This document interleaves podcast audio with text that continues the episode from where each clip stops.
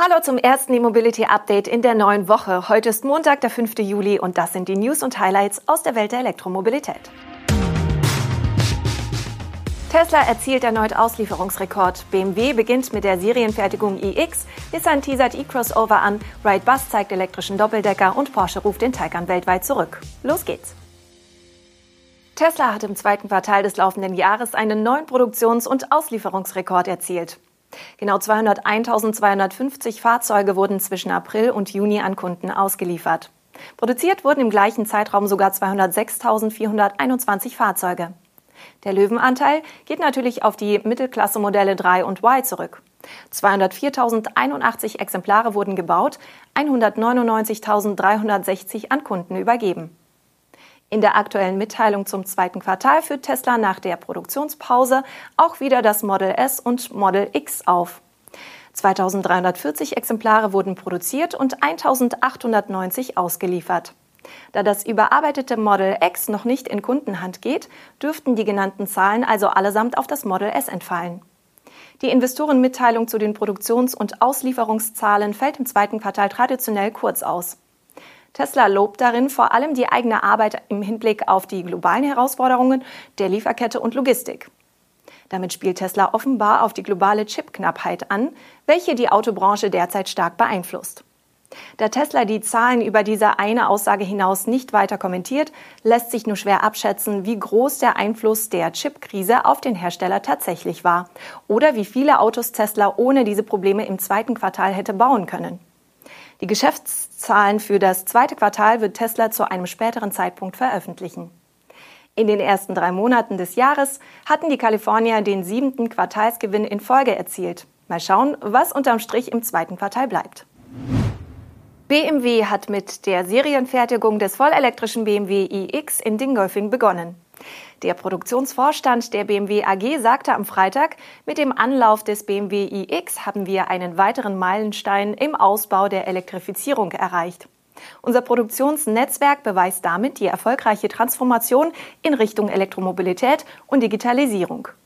Der BMW iX wird in Dingolfing bei München bekanntlich auf einer Montagelinie flexibel im Mix mit Fahrzeugen der 5er, 7er und 8er Reihe gebaut.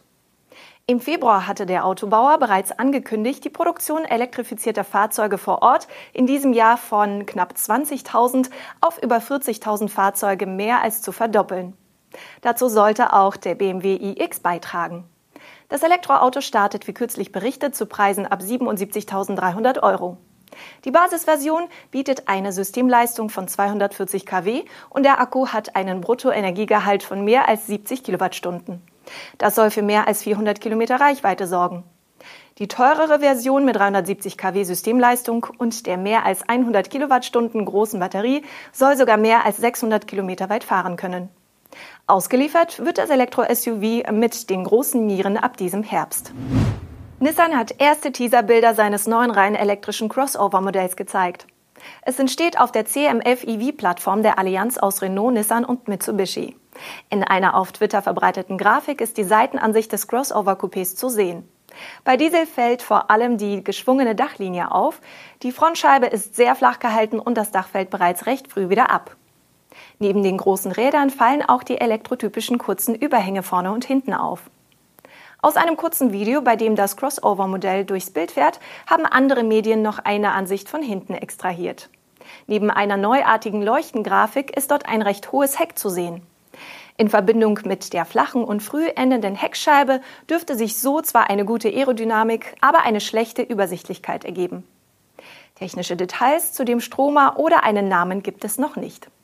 Bei dem Fahrzeug dürfte es sich um jenes Modell handeln, für das der Hersteller im englischen Sunderland Produktionskapazitäten für 100.000 Fahrzeuge pro Jahr schaffen will. Darüber haben wir am Freitag berichtet.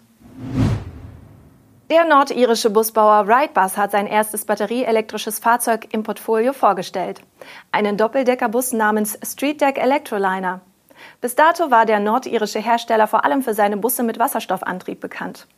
Der Streetdeck Electroliner bietet Platz für insgesamt 95 Fahrgäste. Die Batterien sind im Unterboden und im Heck untergebracht. Das Gesamtbatteriepaket gibt es in der Konfiguration mit 340 oder 454 Kilowattstunden. Mit dem großen Akku sind laut Ridebus bis zu 200 Meilen Reichweite drin. Das sind rund 320 Kilometer. Als Besonderheit hebt der Hersteller die Schnellladefähigkeit der neuen Busse hervor. Sie können per CCS mit bis zu 300 kW und via Pantograph sogar mit bis zu 420 kW geladen werden. Als weitere Merkmale gibt Whitebus ein Hinterachssystem von ZF und eine ebenfalls von ZF stammende Einzelrateaufhängung an der Vorderachse an. Als Zulieferer der Batterien für den neuen Stromdoppeldecker wird Forsey Power genannt.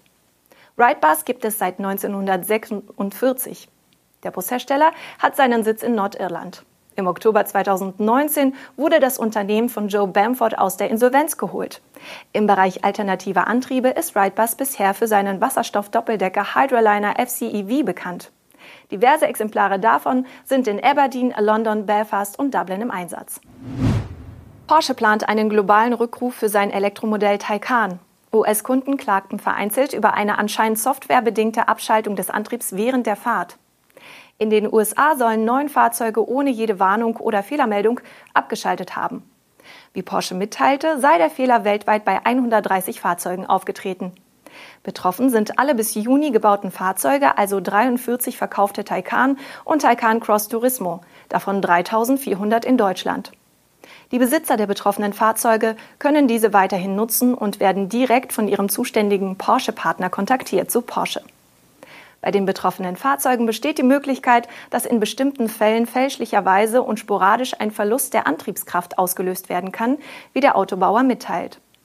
Wenn es zu einem Fehler in der Kommunikation zwischen dem Antriebssteuergerät und dem Pulswechselrichter kommt, schaltet die Software den Antrieb ab, um eine Fehlsteuerung, womöglich ein ungewolltes Beschleunigen zu vermeiden. Beim Rückruf wird eine neue Software aufgespielt, die den Fehler beheben soll. Das war unser E-Mobility Update am heutigen Montag. Wir sind morgen mit unserer Videosendung und dem Podcast wieder für Sie da, wenn Sie mögen. Bis dahin machen Sie es gut.